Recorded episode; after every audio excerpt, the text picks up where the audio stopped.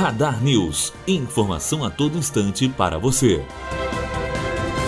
Coleção de meteoritos resiste a incêndio no Museu Nacional. Acervo com 72 peças não foi afetado por ser resistente a altas temperaturas. Peça mais famosa foi encontrada no sertão da Bahia durante o século XVIII. Engenheiro eletricista do museu disse que ainda é muito cedo para apontar causas do incêndio. Bianca Oliveira, aluna do terceiro ano de jornalismo, direto para a rádio Unifor.